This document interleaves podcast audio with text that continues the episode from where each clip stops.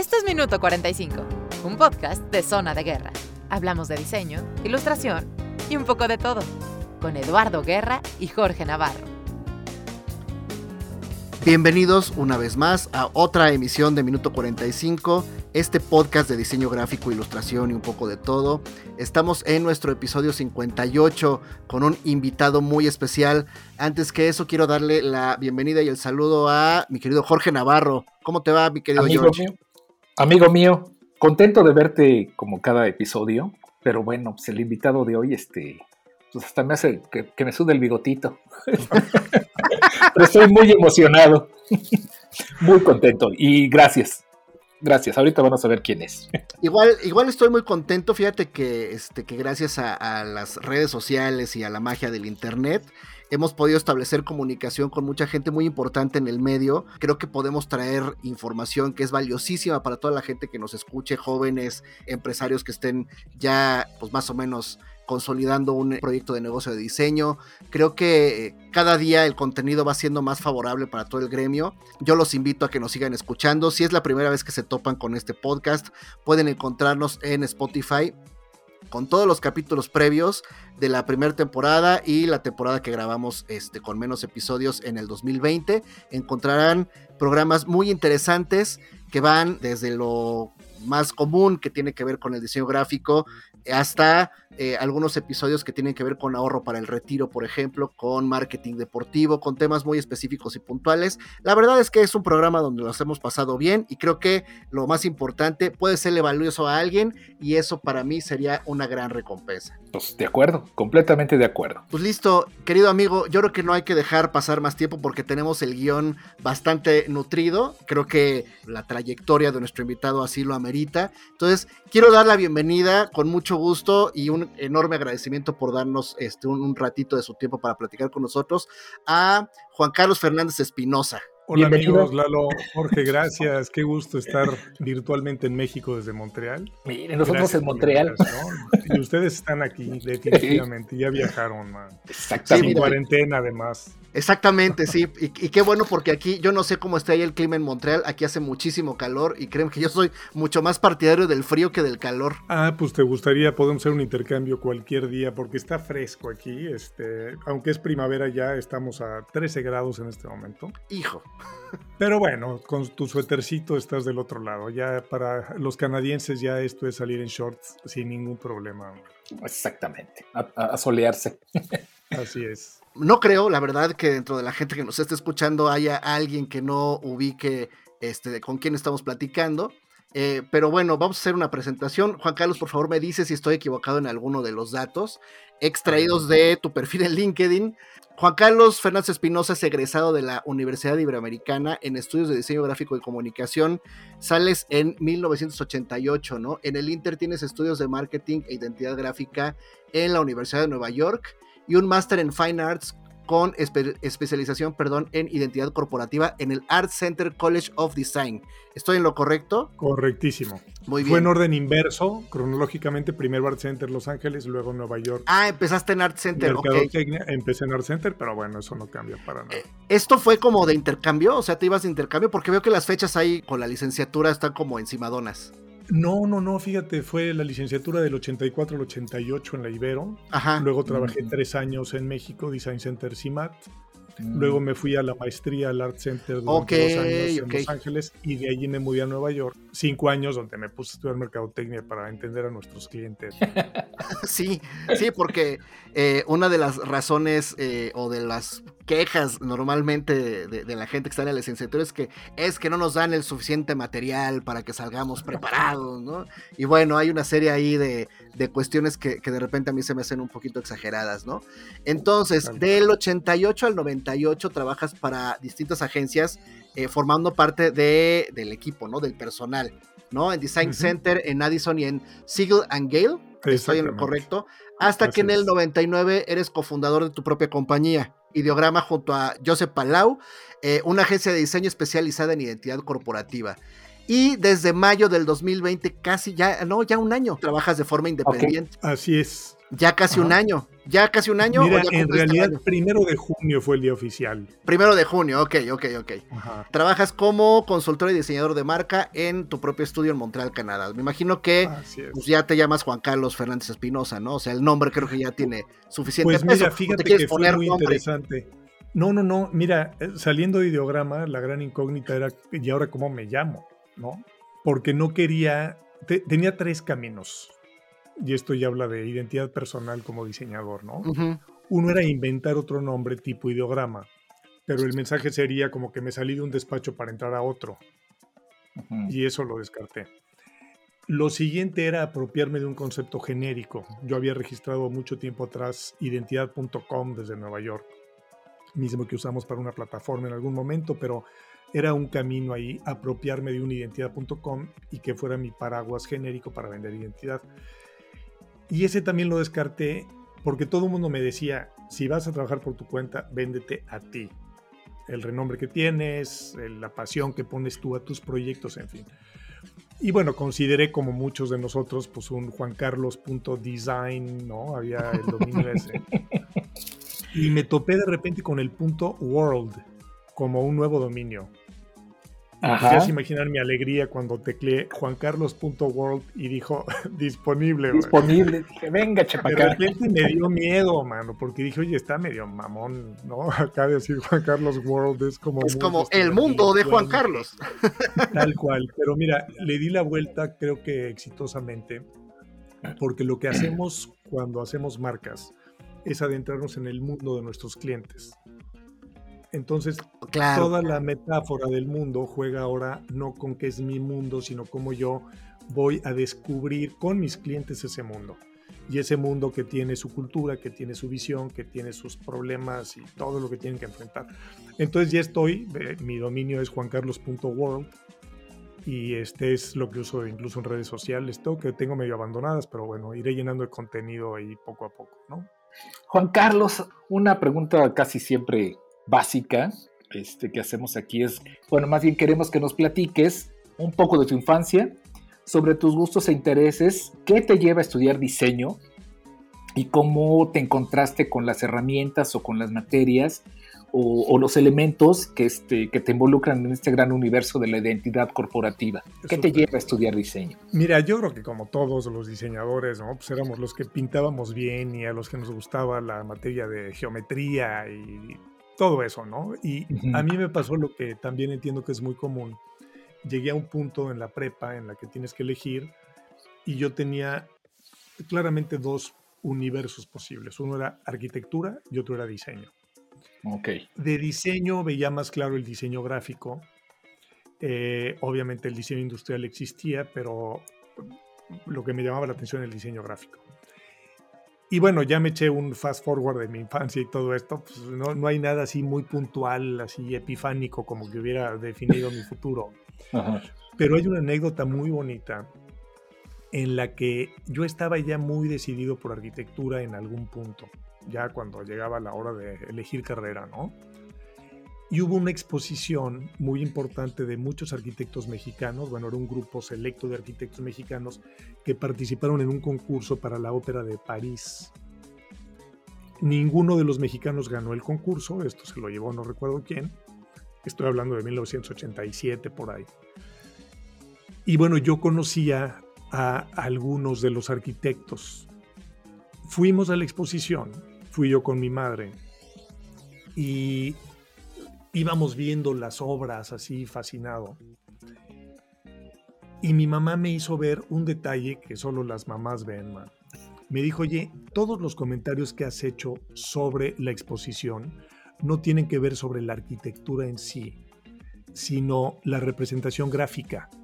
Oye, mira qué padre el color, mira qué padre representaron el árbol, mira qué padre dibujaron el cochecito, cabrón. Entonces fue ahí sí ya la epifanía en la que dije, Tienes toda la razón. Mira, hasta se me está enchinando la piel de acordarme.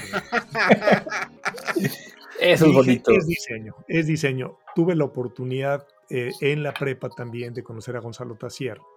Mm. ah, bueno. Pues, no, imagínate, yo dije, yo quiero ser, no puedo ser él, pero quiero ser como él, ¿no? Ajá. Y él me fue llevando de la mano por el proceso hasta que finalmente entré a la Ibero y empecé diseño gráfico. Y en diseño gráfico, pues ya saben, en esa época, estoy hablando del nacimiento de la Mac al nacimiento del Adobe Illustrator 88, que fue mi época de estudios, pues hacíamos de todo. En los despachos hacía todo, ¿no? Y empecé con lo de las marcas con mucho interés, pero empecé a ver las marcas desde una curiosidad de lo que tiene que hacer la marca en cuanto a la, la captura de la esencia del cliente y no solamente en el desarrollo gráfico. Y me hice muchas preguntas durante mis tres años de, carrera, perdón, no de carrera, de, profesión, digamos, ya trabajando en Design Center, que me invitaron a irme a hacer la maestría. Dije, esto hay que ahondarlo con mucha mayor profundidad. Entonces, tuve la suerte de hacer muchos proyectos en Design Center de empaques, de diseño editorial, de logotipos, Em, y pues de repente dije, lo mío es la identidad. Ya en la maestría en Art Center, pues le di obviamente una zambullida mucho más profunda, con una visión, pues con una teoría, como se maneja en una maestría, obviamente, ¿no? Que es, se sobreintelectualiza mucho incluso, ¿no? Pero empecé a ver el mundo de la identidad y tratar de entender cómo funcionaba como un elemento de transformación del cliente y cómo podías como diseñador realmente rescatar cosas que se tenían que expresar con herramientas de diseño, pero iban mucho más allá de la parte, llamémosle superficial del diseño, ¿no? Y de ahí mi interés después de estudiar mercadotecnia y bueno, pues me contrataron para Nueva York, eh, para trabajar en Nueva York, en Addison. Y allí también, bueno, pues ya te metes a unos niveles de entendimiento del poder de una marca y de la responsabilidad de un proyecto de identidad, que pues terminas viéndolo ya ya deja tú con microscopio, ya con periscopio, maestro, estás sumergido en un mundo en el que quieres ver hacia afuera, ¿no? Pues, sí, efectivamente. Y bueno, el, esto que comentas de irse haciendo de este acervo de conocimientos y de ser muy meticuloso, este, vi una conferencia tuya eh, hace poco y hablabas de cómo eh, una marca podría representar de alguna manera los valores de la empresa, aunque luego también hiciste mención de una empresa que terminó haciendo fraudes. Entonces luego como este, la concepción que uno tiene como, como diseñador, digo, yo no diseño identidad al nivel que tú lo haces y este... Después me gustaría que le echaras un ojo a mi marca. Oye, claro, claro. Pero, este, bueno, cómo tratar de, de, de englobar en una imagen los valores de una empresa y entender que, este, que esto puede afectar y, como decías también, este, permear la cultura de los empleados y hacer que el empleado se sienta orgulloso de ir a su empresa a trabajar y, bueno, este pues, fenómeno de pertenencia, ¿no? Con este tipo de desarrollo de, de identidad, este, identidad corporativa, ¿no? Bien, bien, bien. Mira, creo que hay un tema aquí central que es para liberarnos los diseñadores un poco de la, responsabilidad, mano, del yugo. A veces sentimos que con nuestra marca tenemos que salvar al mundo, tenemos que salvar a la empresa, tenemos que, que resolver problemas profundos. Eh, de veras nos abruma la responsabilidad. La realidad es que nosotros simplemente estamos generando un elemento de representación ¿Qué quiere decir esto? Bueno, pues, tú, tú, ves la cruz y piensas en la religión, ¿sí? O ves una suástica y puedes pensar también en filosofía, si es antes de Hitler y en, en Hitler después de, de, su época, ¿no? Pero ese elemento gráfico es meramente la representación de un concepto mucho más grande, mucho más vívido, con muchas más ramificaciones. Cuando nosotros trabajamos con un cliente, no tenemos la capacidad, porque si no sería una estupidez cobrar lo que cobramos, no tenemos la capacidad de transformar a la empresa al nivel al que nos gustaría. vamos, no hacemos talismanes o no hacemos elementos mágicos que hagan que la gente lo vea y wow, ¿no? Hacemos simplemente algo que representa la labor del cliente, la historia, la actuación del cliente, que va cambiando día tras día. Ajá. Es un poco lo más complicado, ¿no? Este, pues tú no tienes el control como dices, nosotros como diseñadores hacemos una marca, si le va bien a nuestro cliente, yo me río un poquito de los que dicen, no, no, no, no, no cambié, cambiamos el logo y, y puta, las ventas se triplicaron, maestro. No, manches. O sea, cuando llega, cuando llega un cliente contigo, cuando un cliente ya eh, se fijó en su logo es porque ya todo lo demás lo resolvió. Entonces no hay que vanagloriarnos acá este de más, ¿no? Ahora, somos parte del éxito, definitivamente, tenemos que llevar un cierto crédito, si supimos representar muy bien ese esfuerzo orquestado que está haciendo el cliente con ventas, con personal, con productos, con servicios, en fin. Y es muy bonito cuando una marca que tú hiciste está relacionada con un cliente exitoso. ¿sí? Ahora, hay ejemplos en México, no los tengo ni que nombrar, de empresas exitosas financieramente y que tienen marcas esperpénticas. ¿no?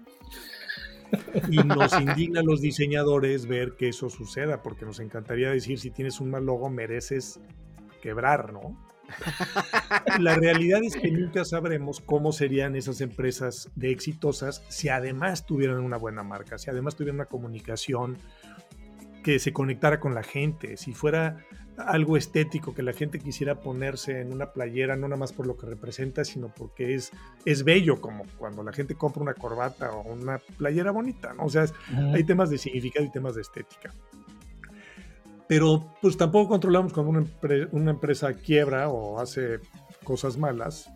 El mismo Paul Rand, que es así el referente de marcas como IBM y Westinghouse y este UPS y todo, la última marca que diseñó Paul Rand en su vida, antes de irse a mejor vida, fue la de Enron, que fue la del escándalo ese impresionante de fraudes financieros, en fin.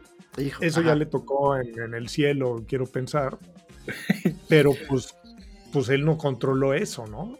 Y en cambio la marca acabó satanizada, aunque era la, marca diseñada por el mismo Paul Rand. Entonces, hay que quitarnos de responsabilidades, hay que ser muy este, enfocados en cómo hay que expresar la realidad de nuestro cliente y por eso hay que entenderla.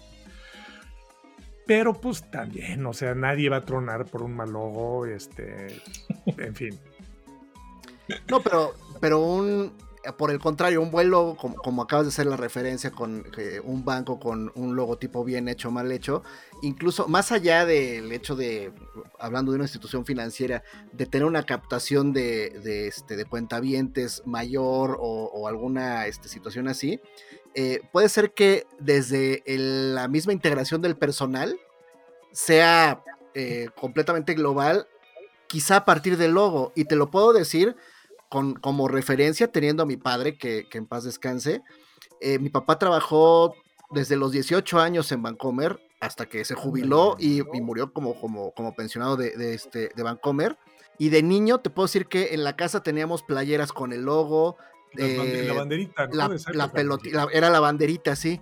Teníamos pelotas con Vancomer, teníamos este, alcancías de, la bandera Vancomer. Por supuesto, yo iba a la primaria con plumas y gomas y estuches de, la banderita. Mi papá estaba feliz. Mi papá, eh, él conservó el anillo que le dieron de jubilación eh, con, el, con la bandera de Vancouver. Haz de cuenta que era como un anillo de graduación, pero con la banderita de Vancouver. Jamás se lo quitó hasta el día que, este, que desafortunadamente nos lo llevamos al hospital. Bueno, y ahora ese anillo lo conserva mi madre, ¿no? Pero, pero así. Y, siempre hago referencia cuando de, este, platico con mis alumnos de esta anécdota de que mi papá siempre tuvo mucho apego a la institución que nos dio de comer y nos pagó la, escuela y siempre representada a través del logo, ¿no? De la banderita de Vancouver. Sí, fíjate que mira, yo he descubierto, y ya lo hago como parte de mis presentaciones siempre, ya una de las aplicaciones que siempre muestro al presentar una identidad es cómo se ve ese logo, ese símbolo, lo que sea, en LinkedIn. Y pongo la foto de mi cliente, o sea, me voy al LinkedIn de mi cliente y hago el montaje del el logo que le estoy presentando para que él vea cómo se va a ver su sitio de LinkedIn. Claro. Con algo más bello, más claro, más atractivo.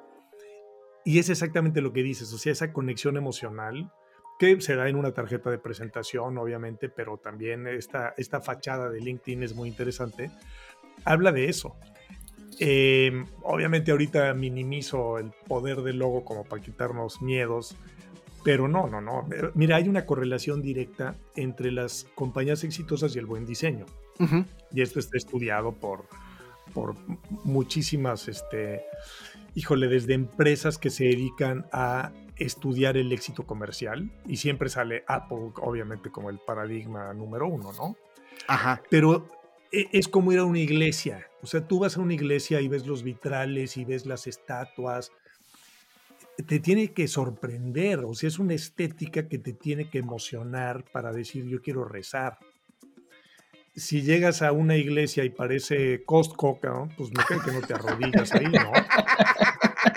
Entonces, ¿cómo puedes ir buscando que esa estética que se convierta en ética nos haga maravillarnos y, creer en la belleza y querer ser parte de ella? Y eso aplica, desde luego, eh, pues cuando decides dónde trabajar y, te ves la tarjeta del que te entrevista y dices, yo quiero una tarjeta como estas, ¿no? Claro. O en una reunión con tus cuates de la prepa y todo el mundo después, oye, güey, pues ¿dónde estás trabajando? No, pues acá no sé qué te apuesto que hay gente que saca su tarjeta con más orgullo porque es una tarjeta bella.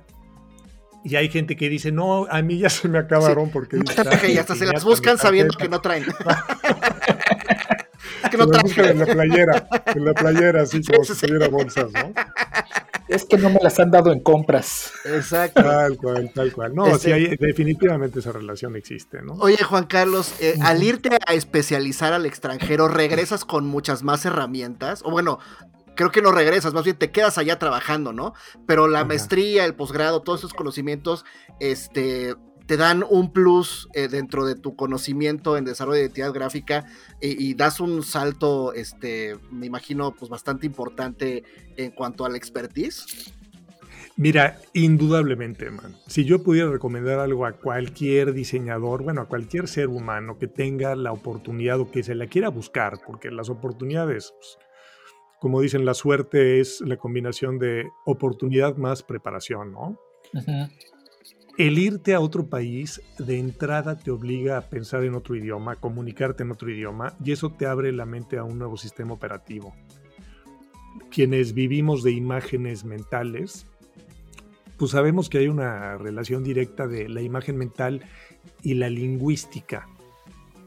El entender cómo se dice una palabra, un concepto en un idioma y en otro, te abre la mente a entender la historia de esa palabra eh, obviamente, pues hay muchas palabras que tienen raíces etimológicas similares, ¿no? Pues el inglés mismo, bueno, pues tiene muchísimas palabras muy parecidas al español, porque, bueno, pues los normandos conquistaron a los ingleses por ahí de 1066 y los dejaron con un, con un léxico súper amplio de palabras latinas. Y por eso tenemos, pues, muchas cosas que se parecen y otras no, ¿no?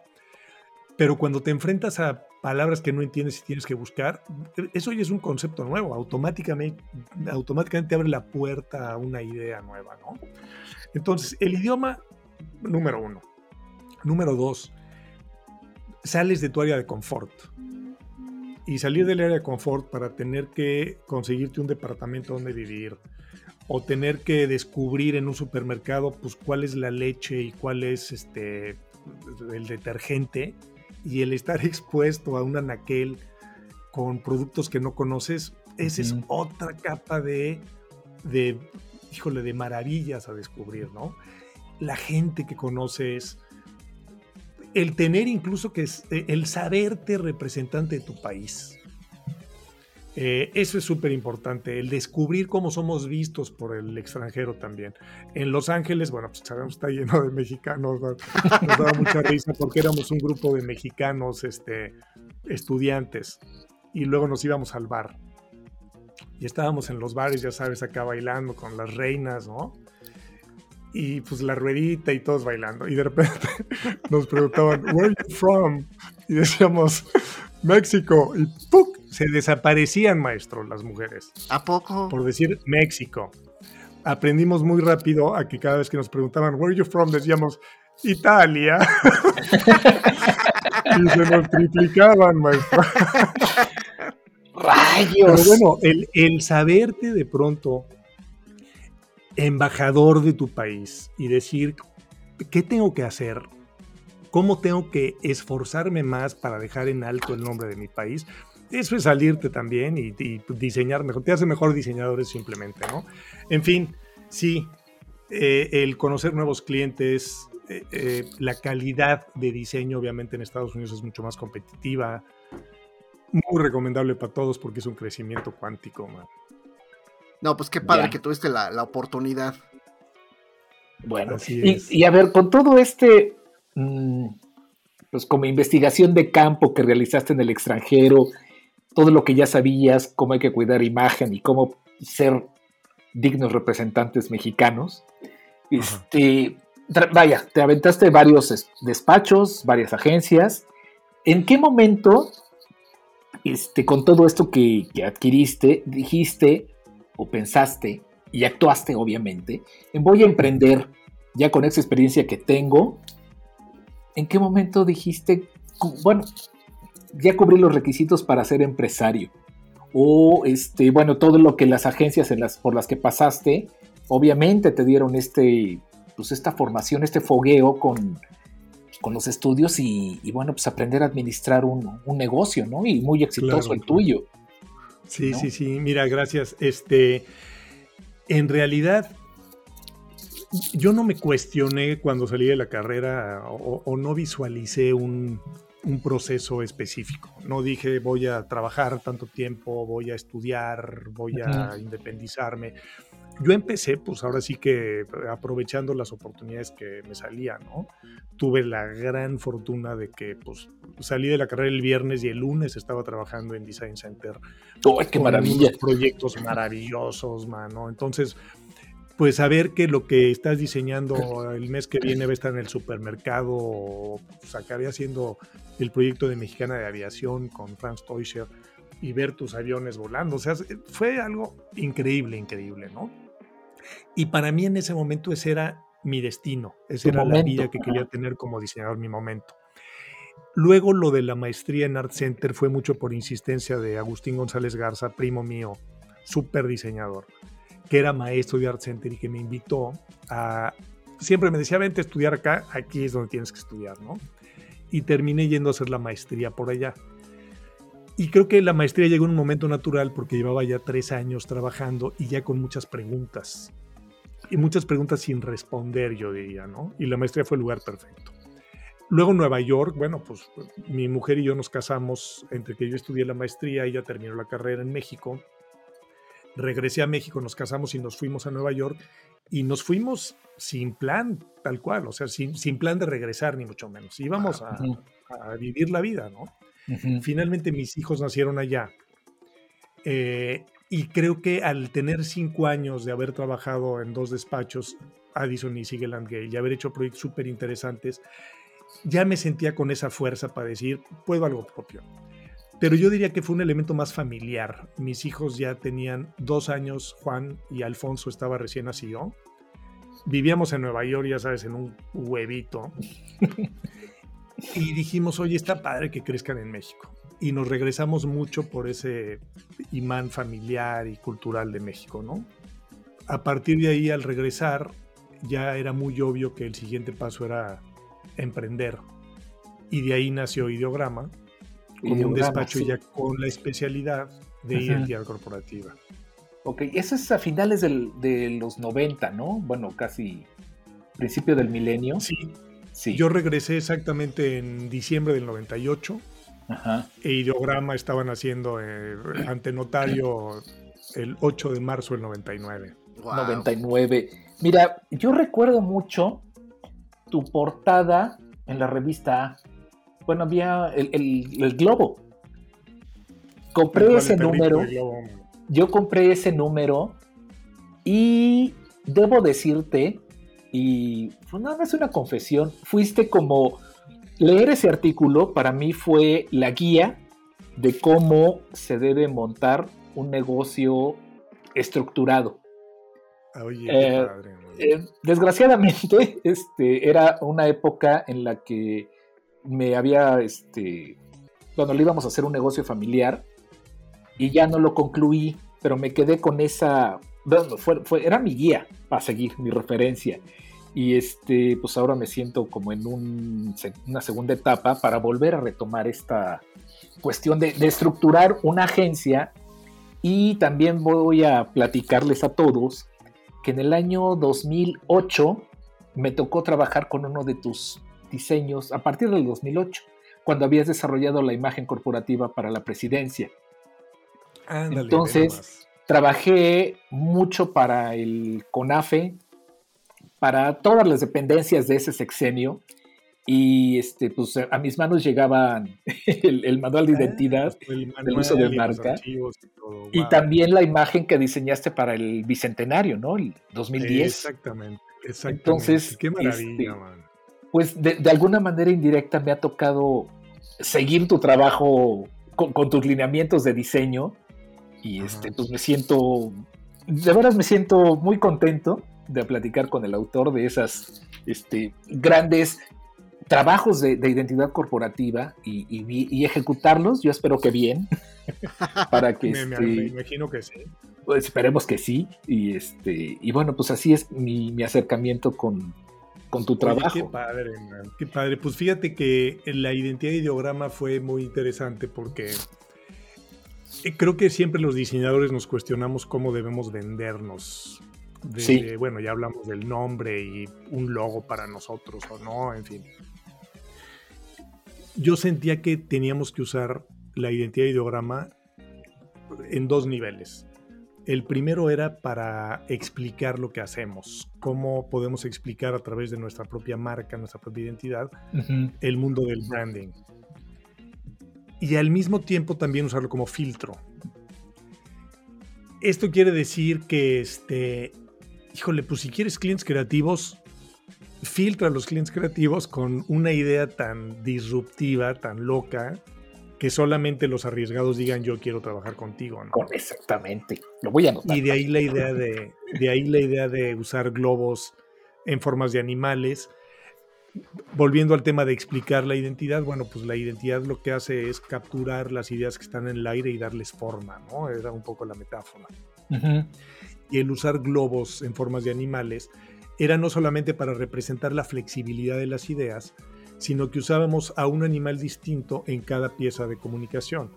Yo recuerdo perfectamente eso. La tarjeta con el colibrí para polinizar la relación y bueno, pues el, el folder con un canguro y los CDs y todo esto con un elefante, la capacidad, en fin, la factura con un mosquito, el fax que pues iba a salir negro y feo y a veces llegaba de noche un fax, eh, tenía un murciélago ahí medio ininteligible, en fin, ¿no? Pero además de explicar, hacía que los clientes dijeran, oye, pues qué padre, o sea, se ve limpia la identidad de ideograma, se ve por lo tanto formal. Formal, transparente. Y Transparente, exactamente. Y tiene una idea que invita a la conversación y que invita a la imaginación. Eso para mí era, era la clave, ¿no? Sí, claro. Y casualmente, casualmente ahorita que estoy con mi Juan Carlos World, me topo con la necesidad otra vez de generar una identidad propia. Y esta identidad propia nace con otra metáfora completamente distinta, que es la que mencionaba. Lo que yo quiero representar ahora es este mundo de mis clientes y cómo los clientes tienen eh, la necesidad de, entenderse, de definirse, de expresarse, y yo puedo apoyarlos teniendo una visión exterior para adentrarme poco a poco a su mundo y tratar de, darles pues mi interpretación de cómo su marca puede ser expresada, ¿no? Entonces, entre globos con animales y planetas que tienen, ya sabes, aquí un movimiento medio entrópico de colores eh, pues es la búsqueda del diseñador de expresar lo que hacemos, ¿no? Exactamente. Pues como pueden ver, la conversación con Juan Carlos está bastante, bastante interesante. Eh, vámonos rápidamente a una pausa, si me lo permiten, y enseguida regresamos para seguir aquí en el cotorreo con el buen Juan Carlos Fernández Espinosa. Solo el 17% de los egresados de diseño tienen una licenciatura. Cuatro tienen una maestría y una un doctorado, de 100 personas. Ponemos una línea vertical y una base. Y de un lado ponemos mi experiencia, cuántos años de experiencia tengo. Y de este lado en la base ponemos mi preparación. Y entonces cuando mapeo yo tengo maestría y tengo 20 años de experiencia, tengo un punto. Cuando trazo una diagonal, ese punto me encuentra en un mercado que me permite cobrar ciertos niveles de precio. Exactamente. Pero cuando yo volteo y veo al otro 80%, está en un mercado, pues, a lo mejor con una preparación empírica, con una preparación de técnica, que están 80 cuates ahí peleando por precio. Entonces el problema no es tanto, nosotros como lo vemos desde el planeta, no es tanto que den barato. El problema es que están en un mercado que no lo paga. Entonces, ¿quieres cobrar más? No intentes cambiar al 80%. Muévete tú. Minuto 45. Listo, regresamos de la pausa con la conversación con Juan Carlos Fernández Espinosa. Está bastante interesante. Creo que, este, además, Juan Carlos, tienes una forma muy clara de expresarte. Yo no sé eso si lo tengas ensayado desde hace mucho con clientes, con exposiciones, conferencias, pero siempre he notado que tienes como muy pulcra la forma de hablar. Oye, Juan Carlos, tomando en cuenta que estamos una gran mayoría de, de la gente que te está escuchando en México, ¿Cuáles son los mayores retos en México a los que se puede enfrentar un diseñador gráfico especializado en identidad gráfica y qué diferencias has encontrado con clientes en el extranjero? ¿Crees que se pueden tener buenos proyectos en México de identidad corporativa? Mira, definitivamente eh, no veo mucha diferencia, o sea, no es un rollo de que México opera de una manera y en Canadá otra o incluso Estados Unidos. Claramente, obviamente en países más desarrollados comercialmente, incluso más sofisticados a nivel diseño, en donde hay más competencia y por lo tanto es más fácil de detectar los que no cuidaron su diseño, pues se preocupan un poco más, ¿no? Cuando tienes un entorno competitivo en el que todos tienen grandes marcas, grandes comunicaciones, muy buenos mensajes, pues más te vale tú para entrar en ese mercado, pues cuidar tu marca. Entonces, Sí, en Canadá, en Estados Unidos hay mayor calidad de diseño y por lo tanto de clientes, pero creo que nos enfrentamos a algo muy similar en México que en estos otros países en cuanto a que mm, a veces no se entiende la profundidad con la que se debe atender un proyecto de identidad se minimiza típicamente con el tema del logo, ¿no? Y bueno, lo acabamos de ver ahorita con lo del aeropuerto y hay ejemplos de sobra en donde cuando se critica, se critica el logo. Es más, fue muy interesante, hubo un panel en el que nos invitaron algunos de A Diseño para hablar sobre el logo. Ahí estuvimos este, viendo. viendo ah, bueno, padrísimo, mano. Bueno, eh, desde antes del foro ya empezaron algunos comentarios ahí en Facebook y se sentían de repente unos ataques que yo decía, oigan, espérense, hombre, ¿no?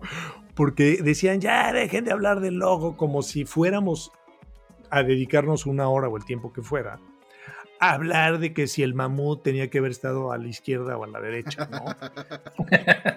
y lo dramático del asunto es que los mismos diseñadores sentimos que hablar de un logo es hablar del kerning y del pantone cuando nuestro discurso y entendimiento debería ser mucho más profundo. Exactamente, más O sea, el, logo, claro, o sea, el logo es, o la marca, es esto que, que abre la conversación a temas mucho más profundos, ¿no? Y bueno, pues estuvieron en, ese, en esa conversación, pues claramente ni tocamos que si la perspectiva del nombre era buena o mala nos fuimos directo a hablar sobre qué onda con la profesión, sobre por qué los clientes no entienden que la identidad tiene que ser el resultado de un proyecto con, con mucha profundidad, con mucha corresponsabilidad con el cliente. Y creo que ese es el gran problema. Cuando los clientes sienten que necesitan un logo, lo articulan de esa manera, los diseñadores lo entendemos de esa manera y respondemos con esa superficialidad en vez de ir generando un discurso de, entendimiento mutuo en el que digamos, no, maestro, espérate, tú no necesitas un logo. O sea, tú necesitas un proyecto en el que yo, diseñador, te ayude a entender quién eres y cómo debes expresarte en tu entorno competitivo, darte las herramientas no solamente para que te entiendan tus clientes, sino tus empleados, o sea, que tú puedas reclutar gente más fregona, porque te estás vendiendo como una empresa más atractiva para ellos. Y que puedas también convertirte en alguien atractivo si el día de mañana quieres vender acciones de tu empresa, en fin. Entonces, hay mucho más potencial en un proyecto de identidad que el que los mismos diseñadores nos creemos y los clientes por lo tanto lo compran. Mira, me pidieron casualmente de doméstica hace unos días que respondiera un cuestionario. Y me hacían una pregunta muy puntual y era cómo mejorar la calidad de diseño en México. Seguía el discurso que si el aeropuerto y todo esto.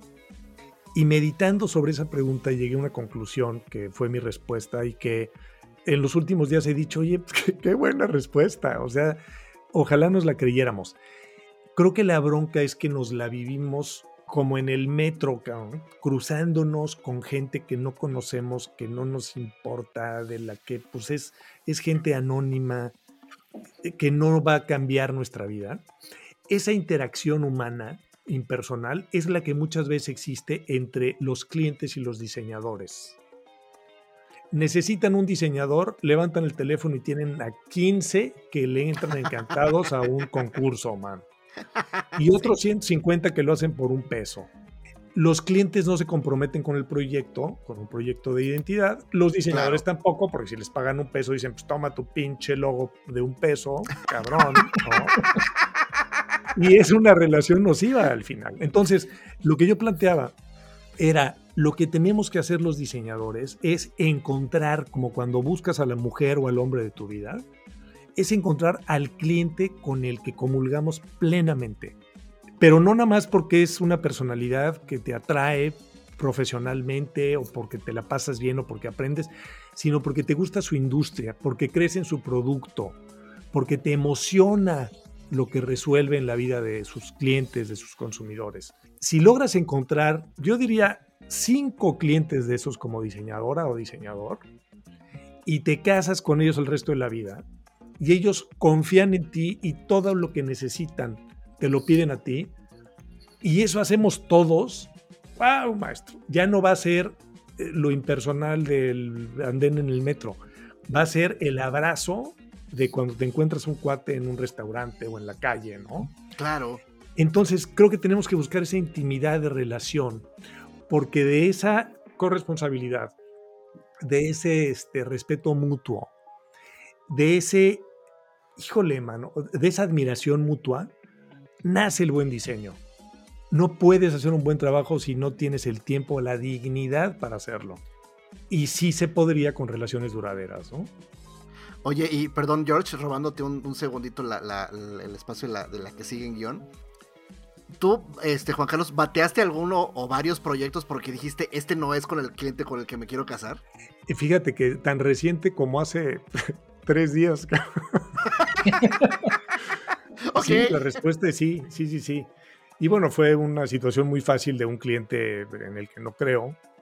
Un cliente muy, muy, muy importante en México que pues, tiene una muy mala reputación y con quien yo ya había tenido un par de contactos profesionales en donde habíamos hecho una excelente labor y por política de la empresa no nos pagó, maestro. O sea, es así como el Voldemort del diseño de los clientes de este mundo, ¿no? De, y, de los grandes, ¿no? De repente. Sí, de los grandototes. Y ahorita están haciendo un proyecto y tuve la alegría, maestro, el júbilo de decir no. Hasta almidoné mis guantes para darle con él. No, no, no, de veras. Y sabes qué, es muy bonito, es muy bonito sentir que, a ver, yo un poquito lo hice ya como catarsis y con cierta hazaña de, decir, me la debes, ¿no? Pero la realidad es que deberíamos reconocernos como seres humanos que reaccionamos emotivamente a muchas circunstancias, a muchos factores. Si tú no crees en un proyecto porque sientes que es malo para el medio ambiente y el medio ambiente es importante para ti, o porque si sientes que la empresa no es incluyente y tú crees que la inclusión es importante, o porque simplemente sabes que es un cliente que no es bueno para la sociedad, no deberías involucrarte, porque se, nos cae la mentira. Claro. Tú no puedes hablar bien de alguien en quien no crees. Y volviendo al tema anterior, o sea, si encontramos esa emoción en trabajar con alguien, el diseño sale solito. Les juro por Dios que los mejores proyectos que he hecho yo en mi vida, que hicimos en Ideograma, por extensión, con un equipo súper talentoso, muy grande y todo, eran proyectos en donde todos estábamos diciendo que fregón proyecto.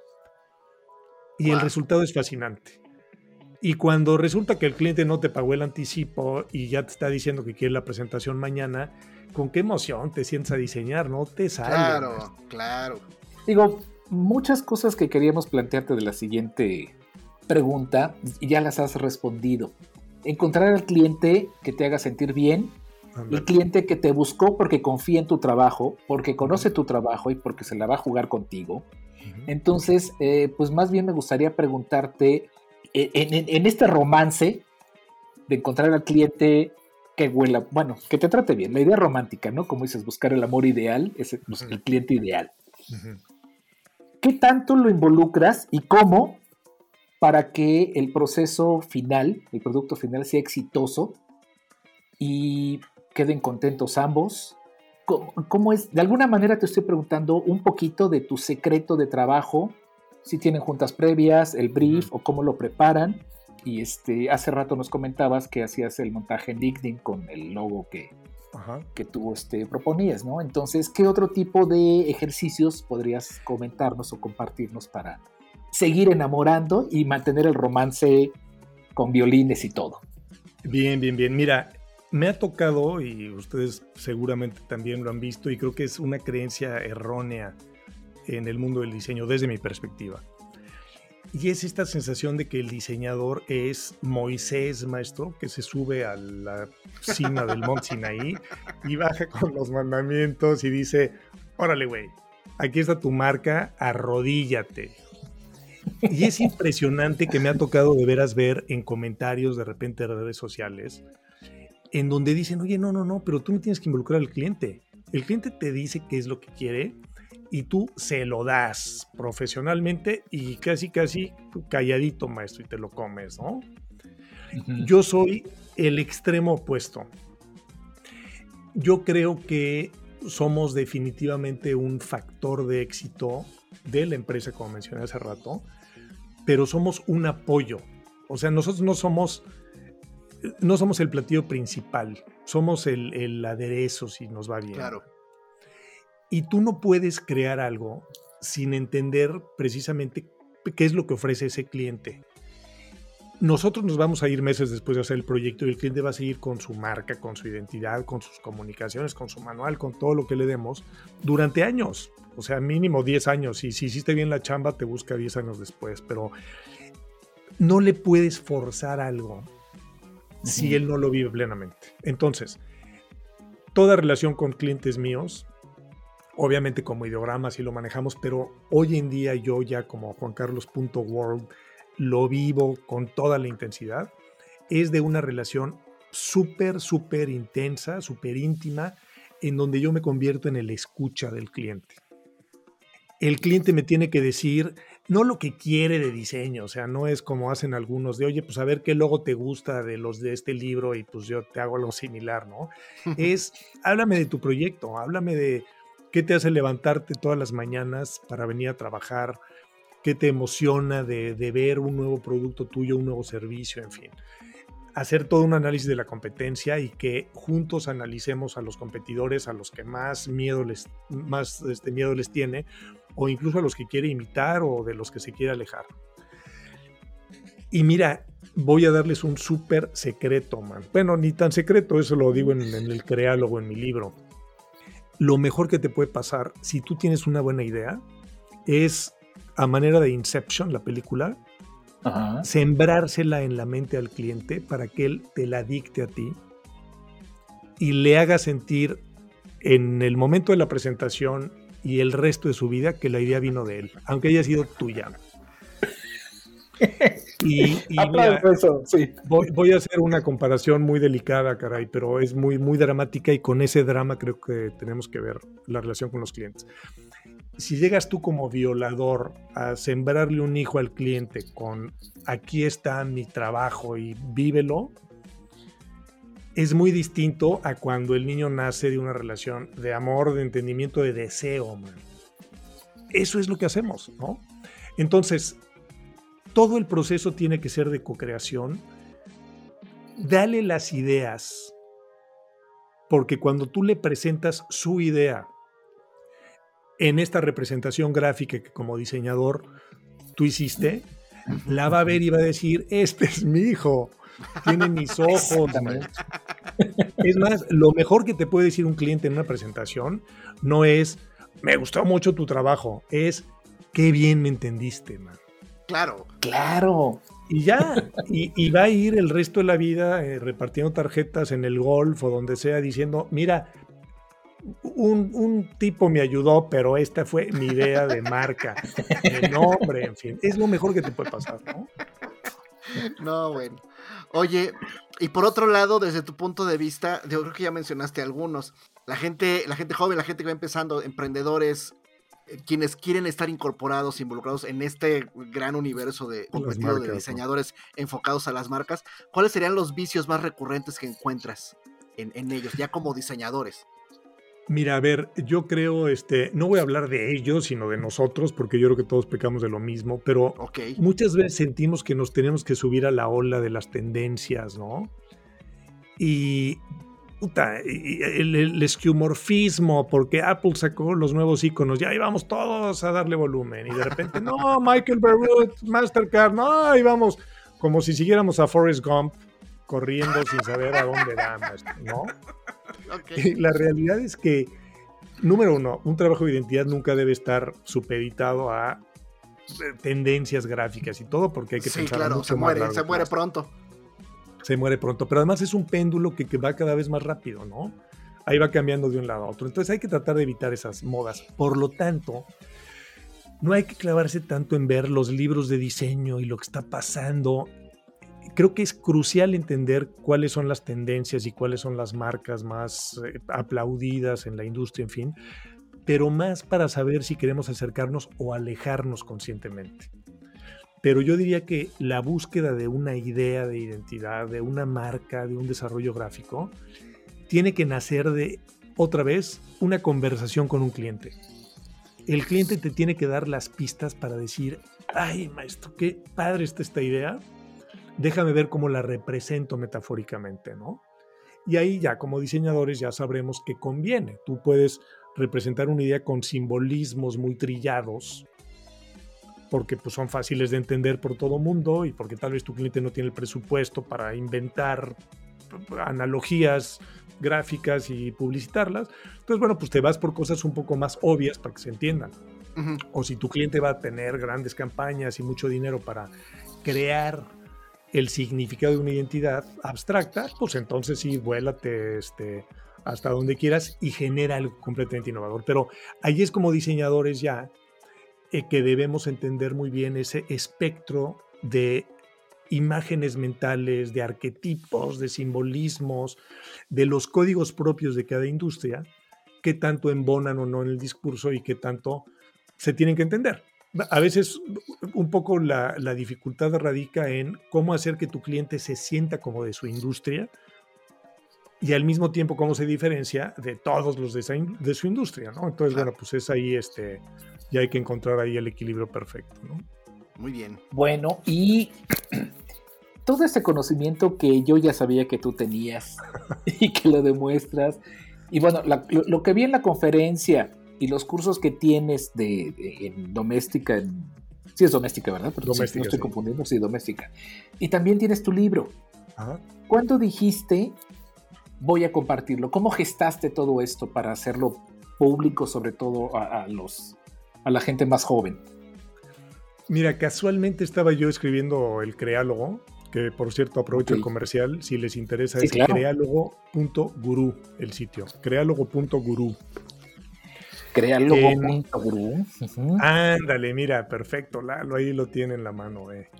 Estaba yo cumpliendo 52 años, que era, según los mayas, el fuego nuevo, es este renacimiento absoluto. Ay, todavía me faltan dos años. Todavía tienes. Y, y, fíjate que, bueno, tú acabas de cumplir 50. Yo, en lo personal, sentí más los 52 de una manera simbólica que los 50, extrañamente, ¿no? Pero bueno. No hablemos de eso. Creo que me llegó ya una sensación de decir, oye, pues está, está padre, mano, este, escribir esto antes de que se me olvide. Y, compartirlo, definitivamente. He pensado yo, pues simplemente no, no lo hago porque hay un editorial de por medio, pero he pensado ponerlo así ya gratis y que todo mundo que lo quiera que lo baje, porque es para estudiantes, ya ves, pues por definición el estudiante no quiere invertir, aunque sean 200, 300 pesos, es, una lana, ¿no? Ojalá, man. Pero este, llegará, llegará. creo que la idea de compartir era precisamente como para, híjole, para tratar de llegar todos al objetivo ideal, creo yo, que es hacer que el mundo que nos rodea sea mejor, sea más bello, sea más entendible, en fin. Si yo pudiera sentir, después de trabajar muchos años, después de dar clases, después de dar cursos, libros, en fin, sentir que no era estar celoso de mi conocimiento, sino más bien todos tenemos el objetivo de hacer buen diseño para que subamos la calidad de diseño. Hablábamos hace rato de que si Estados Unidos, Canadá, si todos subimos, le enseñamos a los clientes a que todos tenemos que subir la calidad de diseño, va a ser mejor para todos, en todos los sentidos, ¿no? Entonces creo que ese fue el motor detrás del crearlo. Y la verdad, tocó todos los puntos que se me ocurrieron desde qué significa la identidad desde conceptos psicológicos, sociológicos, en fin, hasta qué presentar en una reunión. Hasta presentación en clientes, sí. Exacto, y de dónde sacar ideas, ¿no? Este, en fin, eh, ojalá les interese a algunos y se hagan del libro, que es versión impresa y versión digital. Y pues ahí está, mano. Creo que, como decía ahí el postino, la poesía no es del que le escribe, sino del que la necesita, mano. No, pues digo, a, nombre del gremio, gracias por, por el, el, legado, ¿no? Me parece a mí, yo lo tengo como libro este, que comparto con mis alumnos, este, dando clases de identidad gráfica en el Colegio de Imagen Pública. Y este, pues créeme que, lo que aportas ahí es muy valioso para mi contenido y para que puedan entender un poquito más o menos con el tiempo tan acotado que hay, porque al final del día son 16 semanas, un semestre, para ver un tema tan amplio, creo que, este, que hace este, falta eh, por lo menos otro semestre igual, ¿no? Oye, este, ya estamos casi en el cierre de nuestro programa, que se nos ha ido como el agua. Te quiero hacer un par de preguntas ya como, como, como finales. La primera es, ¿cómo te recibe la aventura ahora iniciando de nuevo este, tú solo? Ya, ya nos platicaste del dominio y que te lo encontraste y que ha sido muy bueno, pero ¿cómo te recibe? O sea, ¿cómo te sientes, no? Como para este, enfrentar los retos que vienen ya con el respaldo de tu trayectoria. Mira, un poco en la misma línea de la pregunta de, de Jorge del creálogo, creo que me llegó un momento en el que eh, me tocaba cambiar de aires. El proceso que yo he vivido como diseñador ha sido, bueno, de estudiante, luego trabajando en México en despacho, luego en Estados Unidos en despachos, luego con mi propia empresa Ideograma durante 21 años, eh, con un equipo increíble, o sea, fue una bendición Ideograma, porque para empezar, mi socio Pepa Lau, que fue siempre un complemento increíble porque él además de ser diseñador tiene una visión comercial y de administración eh, súper profunda y nos complementábamos muy bien. Él, era el responsable de llevar a Ideograma administrativamente. También participaba mucho en la parte de estrategia de los proyectos porque pues, tiene esa visión de negocio con la que entiende muy bien a nuestros clientes y yo en cambio pues era el, director creativo responsable de, las propuestas de diseño y en fin, ¿no? Pero pasó por el despacho siempre un talento increíble de diseñadores que nos gustaban mucho recién egresados de la carrera porque no venían ni con mañas ni mucho menos, entonces nos íbamos así a encontrar las, los diamantes, ¿no? Ajá, claro pues eran chavos increíbles que llegaban con un ímpetu maravilloso, que aprendían muy rápido y que le devolvían, digamos, al despacho con un súper talento y mucha pasión, resultados increíbles que se veían después reflejados en los proyectos. Entonces, a ver, durante 21 años tuve la fortuna de, estar rodeado de gente que, que me retaba mucho, que me complementaba con perspectivas distintas de comunicación, de diseño, en fin pero llevaba yo, llevo ya 12 años en Montreal, yo me vine a los 10 años de ideograma y en ese momento, por la distancia, empecé a perder mucho de lo que disfrutaba en el despacho. Desde que decidí venirme para acá, bueno, hablé con Pep y le dije, oye, pues me quiero ir a Montreal, más por una decisión familiar.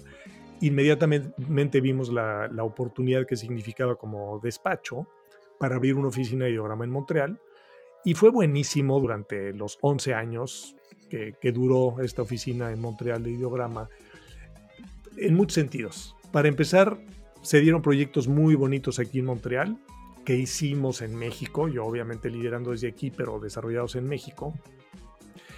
Y pues el sentir que estás exportando diseño se siente padre, man. O sea, yo mandaba fotos, ya sabes, de nuestro producto en el supermercado y el letrero en la calle, en fin, y pues es, bonito, ¿no? Claro. Em, por otro lado, yo como director creativo estaba súper expuesto a la gran calidad creativa que tiene Montreal. Montreal como una ciudad cosmopolita, con culturas de todos lados, con la tecnología y el circo y todo lo que representa Montreal. Estaba yo siempre como en la cuesta de la, de la ola, ¿no? Eh, tratando de hacer buen diseño y, llegaba con ideas de vamos a animar esto y vamos a hacer esto, en fin, entonces creo que eso también fue muy bueno para ideograma en general. Pero a nivel negocio no nos fue tan bien como lo habíamos planeado, porque volvemos a la pregunta anterior, también en Montreal hay un reto para vender diseño de marcas, porque caemos en un espectro aquí medio gris en medio entre agencias de publicidad que regalan el diseño por llevarse las campañas mm. y los muchos diseñadores que hacen logos, pero sin la profundidad de un proyecto de identidad. Entonces llego yo a cobrar lo de una agencia, pero sin dar lo que pide la agencia, lo que ofrece la agencia, y pues el cliente me ve como el que va a hacer también un logo y que pues mejor se lo pide al diseñador recién egresado. Y fue difícil conseguir los grandes proyectos que teníamos en México. O sea, pues obviamente en México teníamos puro cliente top.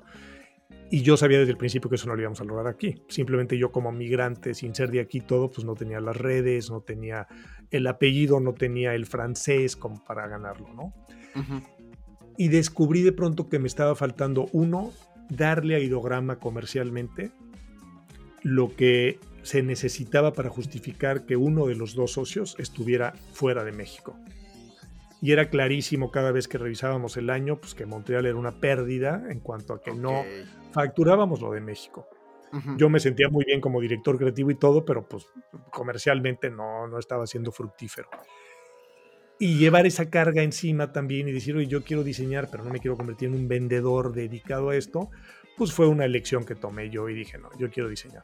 Y por otro lado, mis clientes locales eran los proyectos que más disfrutaba, porque los proyectos de México, pues a veces estaba tan alejado de ellos que pues todo pasaba a través de mi equipo, pero nunca le veía el brillo en los ojos al cliente, digamos, ¿no? Claro.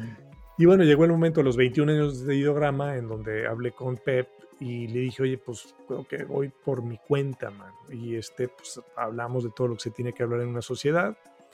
Y pues llevo prácticamente un año fascinado. Eh, la pandemia, ahora sí que me apena decirlo, pero me ha ayudado mucho porque pues esta virtualidad me ha abierto puertas a estar cerca de muchos clientes que de otra manera hubiera sido lejano, ¿no?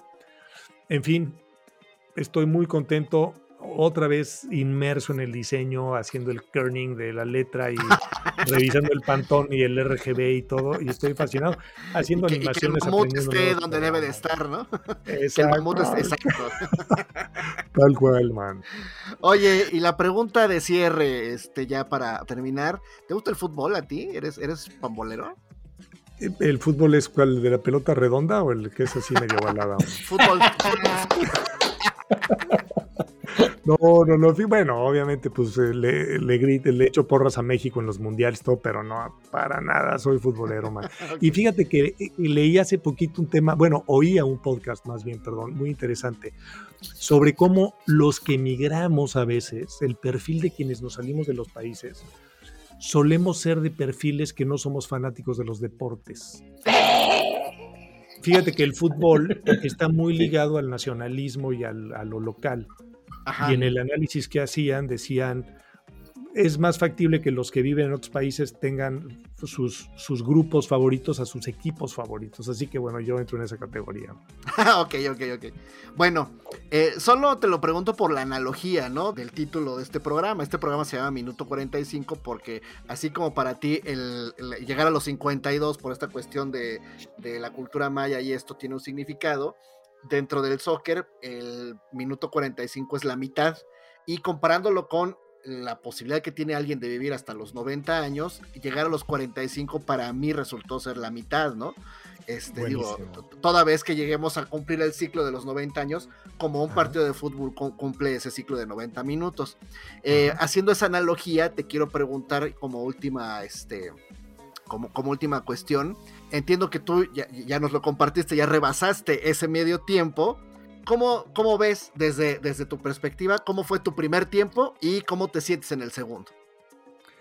Mira, híjole, en mi primer tiempo yo creo que metí unos super goles, maestro. O sea, realmente me estoy muy contento con ese primer tiempo. Ha sido una época de veras. Yo me repito a mí todo el tiempo, se lo digo a mis hijos también. Con mi mujer lo hablamos todo el tiempo. Somos muy privilegiados desde muchas perspectivas, ¿no? Y he tenido la fortuna de trabajar con grandes diseñadores, con grandes maestros, grandes clientes, grandes socios, colegas y, veo hacia atrás este primer tiempo y digo, hemos hecho muy buen trabajo, del que hemos aprendido. Hemos cometido mil errores, naturalmente, y aquí hablo en primera persona, he cometido mil errores, pero pues sabemos que, bueno, como dice el dicho, experiencia es lo que consigues cuando no consigues lo que quieres. Ah, mira. Para este segundo tiempo, que mira, interesante que, que lo bajes a los 45. Yo siento que ahorita estoy empezando el tercer tiempo, el segundo tiempo, perdón, eso querría decir que voy a vivir 110 años, espero. Me siento como recién egresado, man. Llevo un año con el Juan Carlos World, con una dinámica y con una energía que me siento como en la carrera, cuando te desvelas y estás haciendo el proyecto y todo. Están convergiendo dos cosas fascinantes. La primera es la experiencia que me regala tal vez tomar decisiones más rápidas y cuido mucho de que esas decisiones no sean ideas preconcebidas y caer en ciclos de repetición. Pero ya sabes, pues con la experiencia, por dónde hay que ir, ¿no? Pero por otro lado, estoy fascinado yo, amante de la tecnología siempre, con todas las grandes herramientas que tenemos al abasto ahora, man. Claro. Entonces, híjole, yo veo ahorita Figma, veo eh, todo lo que tiene que ver con diseño generativo, estoy fascinado con el 3D del mismo Dimension o de este Blender. Me meto yo a hacer mis animaciones en After Effects y de repente me interesa Cinema 4D, pero pues mi compu ya no da, entonces pues la siguiente computadora. E, estoy como niño en juguetería, man. entonces, Dios me conceda la energía para seguirme reinventando porque el riesgo que tenemos, obviamente, pues cuando estás ya en el segundo tiempo, es que de repente veas el cartoncito eh, en la de cambio. de cambio, maestro, con tu número en rojo, ¿no? Y, quiero pensar que pues todavía me van a dejar hasta el último minuto. Y es un reto reinventarnos y hacer buen trabajo hasta el final. Así que bueno, pues me voy a echar mi Gatorade creativo, maestro, para aguantar lo más que pueda y echar los kilos aunque saque la lengua en el minuto 89. Qué gran respuesta nos acabas de regalar. Este, eh, vaya, estoy, muy contento con, con cómo lo tomaste, cómo lo, convertiste en esa analogía, que pues, realmente es lo que han este, platicado toda la, gente que ha sido invitada en este programa. Este, te agradezco muchísimo, muchísimo el, eh, todo lo que nos compartiste. Este, querido amigo George, no sé si tengas algo más que preguntarle a, Juan Carlos. Pues no, preguntas ya no, solo quiero agradecer de tu generosidad. Y tenemos crialogo.guru y juancarlos.world. ¿Dónde más te podemos encontrar para seguir nutriéndonos de alguien no, grande? Qué buena onda, man. Qué buena onda. Mira, en juancarlos.world están los links a, este, redes sociales. A tus redes sociales, ok. Sí, exactamente. Está mi LinkedIn. Casualmente estoy más enfocado en LinkedIn. Siento que es un canal más atractivo para conseguir clientes. Eh, soy muy malo en las redes sociales hacia los diseñadores. Instagram, Facebook lo tengo así vacío, mano. Y confieso que, híjole, pues ya ves que dicen que el aplauso es el alimento del artista. Luego posteo algo en Facebook y así, ¡cling! dos likes y cuando veo pues es, mi mamá y mi madrina, ¿no? Entonces pues digo, bueno, ¿para qué pierdo el tiempo? Lo que ofrezco es que si empiezo a ver más tracción y se convierte en un foro de, compartir y todo, pues voy a ir subiendo más cosas. Ya estoy ahorita con proyectos muy interesantes.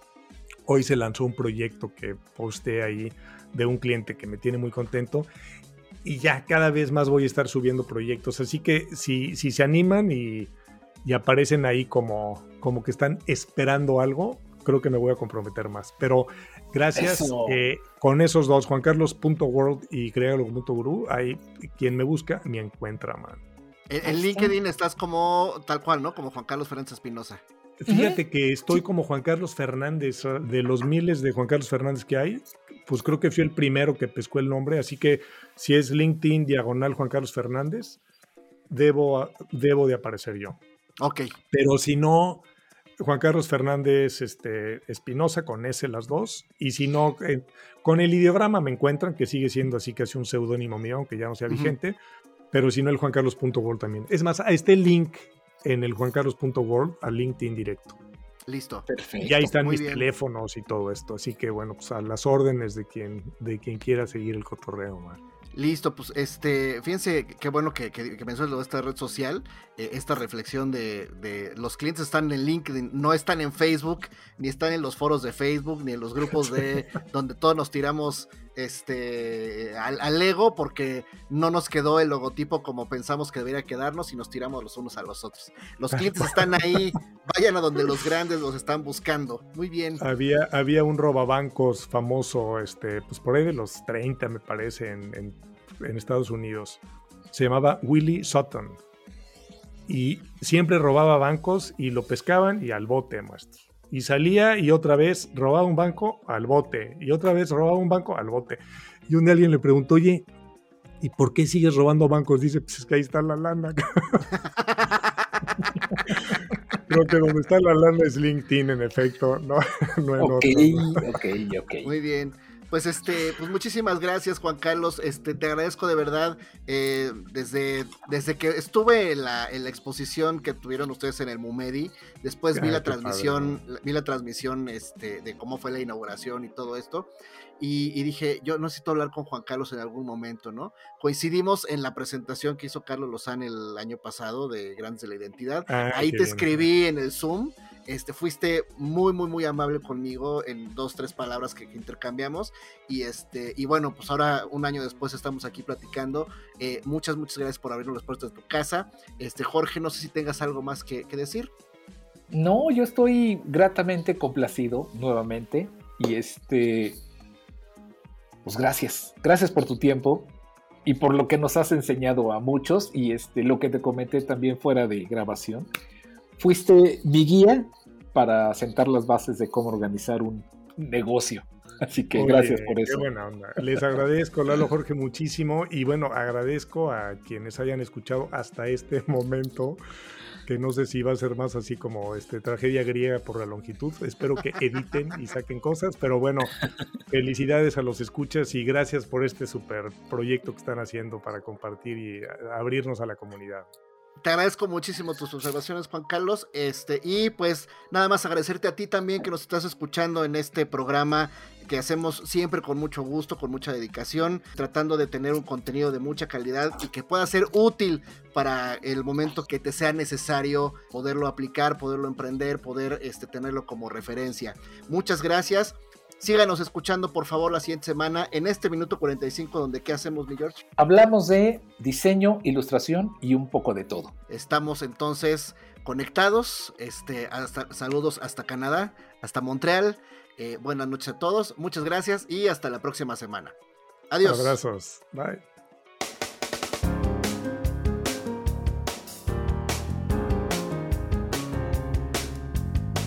Esto fue Minuto 45. Gracias por acompañarnos.